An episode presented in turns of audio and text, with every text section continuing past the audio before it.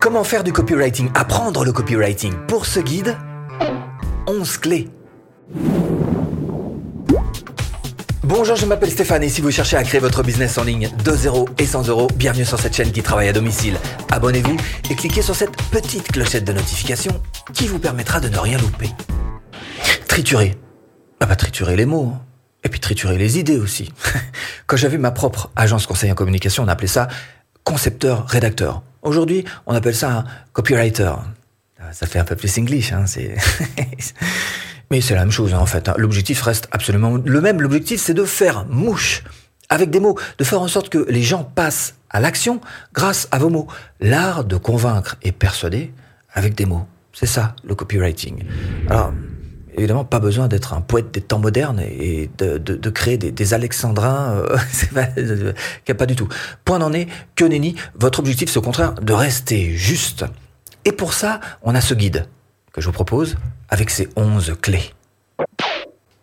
Première clé, vous demandez sur quel support vous allez écrire. Parce qu'effectivement, le copywriting s'adresse un petit peu à tous les supports. Ça peut être, je sais pas, un flyer, un email, une vidéo de vente, une pub euh, radio, ce que vous voulez. Tout ça, c'est du copywriting. Et votre objectif, ça va être de faire en sorte que ce copywriting convertisse. Alors, convertisse pour de la vente, pour trouver des prospects, pour ce que vous voulez. En tous les cas, ce qu'il y a de sûr, c'est que vous n'allez pas faire la même chose si vous écrivez pour, euh, je sais pas, un pack shot télé de 5 secondes ou si vous écrivez une publi reportage sur un magazine de presse spécialisé. Deuxième clé, pour qui? C'est important quand même de savoir euh, pour qui vous vendez. Hein Alors plus vous saurez qui vous achète, plus vous saurez ce qu'ils veulent, plus vous saurez quel produit leur proposer et quoi leur dire pour leur vendre ce produit. Alors par exemple, euh, je sais pas, si vous euh, vendez des formations de saut à la perche à une audience de plus de 60 ans, vous allez droit dans le mur. Hein. Donc c'est important quand même hein, de savoir un petit peu ces infos. Alors quelles sont les infos précisément que vous devez récupérer? Le genre, l'âge, le statut matrimonial, les revenus, les loisirs, les intérêts, bref, toutes ces choses qui vont vous permettre de créer une sorte de profil type, ce qu'on appelle un avatar client. 3. Définir le résultat que va atteindre votre client. Et puis éviter les fonctionnalités. Pas de fonctionnalités, des bénéfices. Par exemple, dans ma formation sur le robot Messenger, qui dit robot dit fonctionnalité, dit truc à ça, hein, ben a pas. Ben, parle pas de ça, parle uniquement des avantages que vont, euh, dont vont bénéficier en fait mes clients s'ils suivent cette formation sur le robot Messenger. 4. Après les forces, les faiblesses. Alors d'abord les faiblesses de votre produit et puis les faiblesses des produits des autres. Mais revenons-en d'abord à votre produit. À vous, regardez bien, si jamais vous avez une faiblesse sur votre produit, de voir si vous pouvez pas l'assumer et en faire une force. Par exemple, pour ma formation sur le robot Messenger, effectivement, clairement, dedans, je ne parle pas de la pub. Et il y en a certains qui peuvent se dire, Hum, c'est une faiblesse.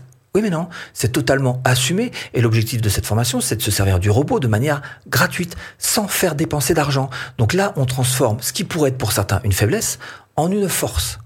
Deuxième chose qui est importante, c'est d'essayer de vous différencier.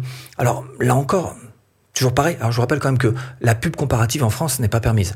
Cela dit, vous pouvez quand même euh, vous différencier. Ça, vous en avez le droit. Par exemple, sur ma formation sur la vente, ma manière de me différencier, c'est bah, de prendre un petit peu le, la vente au sens très large, très global, et d'essayer d'en faire le tour de A à Z, en parlant du copywriting, du storytelling, mais aussi du neuromarketing. Bref, en allant un petit peu au fond des choses. C'est la manière à moi de me différencier. Donc deux choses qui sont à noter pour les faiblesses de votre produit. Regardez si vous pouvez pas les transformer en force, que ce soit en vous différenciant ou simplement en allant chercher les faiblesses qui hum, deviennent finalement un atout pour vous.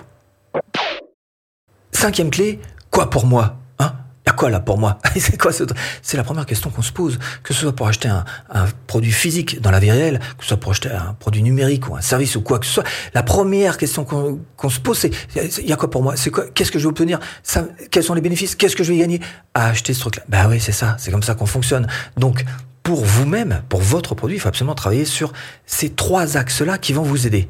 1. Utiliser le verbe être. Alors par exemple, euh, grâce à ce rouge à lèvres au reflet bleuté, vous allez être la femme la plus sexy de France.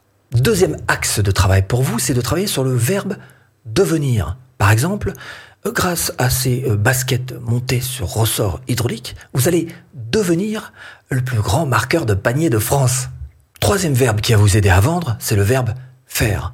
Par exemple, grâce à ce four multifonction à percolation interporée, vous allez pouvoir faire une pizza capable de nourrir le quatrième arrondissement de Paris.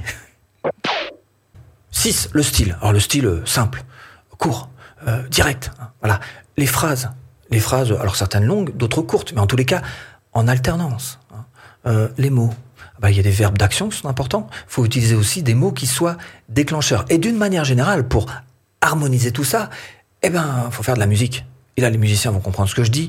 La musique, il y en a partout. Il y en a dans un simple montage vidéo, la manière d'amener les choses. Mais il y en a aussi dans l'écriture. Et c'est tout ça qui va faire que, grâce à ce rythme que vous allez trouver, vous allez rendre les choses fluides. Septième clé, pratiquer. Eh ben, pratiquer, un petit peu comme un pianiste fait régulièrement ses gammes. Eh ben, vous, pareil, hein. pas de refus d'obstacle, il va falloir écrire. Alors, d'abord pratiquer sur votre produit avant de penser à pratiquer pour d'autres, devenir un copywriter. Hein. Exercez-vous, bien sûr, sur vos produits. Parmi les petites astuces, n'oubliez pas d'utiliser le vous plutôt que le je. Vous adressez à la personne, d'accord et puis la B-testing. Hein. Moi, je l'utilise encore régulièrement, par exemple, pour les titres de mes emails. Et j'ai encore aujourd'hui des surprises qui me laissent pantois. Donc, n'hésitez pas, si vous avez cette possibilité, d'utiliser aussi la B-testing pour vous aider. Huitième clé, il va falloir céder de votre bras droit. qui c'est votre bras droit? Ben, C'est Google. Ah, quand même. Alors, copywriting, c'est bien, mais avoir une approche SEO, c'est bien aussi. Et pour ça, ben, sachez-le, vous avez absolument toutes les infos qu'il vous faut sur Google. Et pour ça, il va falloir réapprendre évidemment le langage populaire qui est sur Google, apprendre aussi à vous servir de ce moteur de recherche et de ce qu'on appelle l'auto-complétion. Chercher absolument toutes les infos dont vous avez besoin, que ce soit sur vos concurrents ou même beaucoup plus simplement hein, sur vos clients potentiels. Neuvième clé, le titre.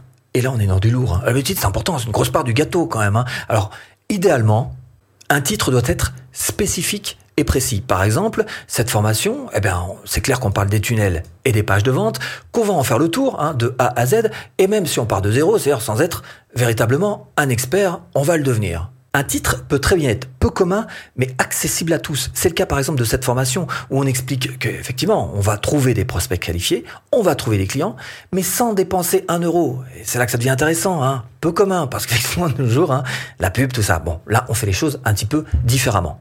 Mais dans un titre, on peut très bien véhiculer aussi un sens de l'urgence. Par exemple, sur cette formation sur l'emailing, on voit bien qu'on va donc créer notre liste rentable en partant de zéro, en terminant à pro, et ce, très très vite finalement, rapidement, en 24 heures chrono. Donc voilà le sens de l'urgence qui est mis dans ce titre-là. Et puis, vous pouvez très bien volontairement retirer un frein euh, sur votre produit. Par exemple, euh, pour cette formation, là, le frein, il est clair, c'est qu'on peut très bien vivre de sa chaîne YouTube, même en partant de zéro, même en étant un parfait débutant. Voilà quelques-uns des axes de travail sur lesquels vous pouvez euh, travailler votre copywriting. Dixième clé, la structure que vous allez mettre en place. Alors d'abord, trouver une accroche. Hein. Alors une accroche, ça peut être à l'écrit, un truc particulier. Ça peut être au visuel, hein, un geste, hop là. Hein, ça peut être... Bref, il vous faut une accroche pour, pour commencer à, gripper le...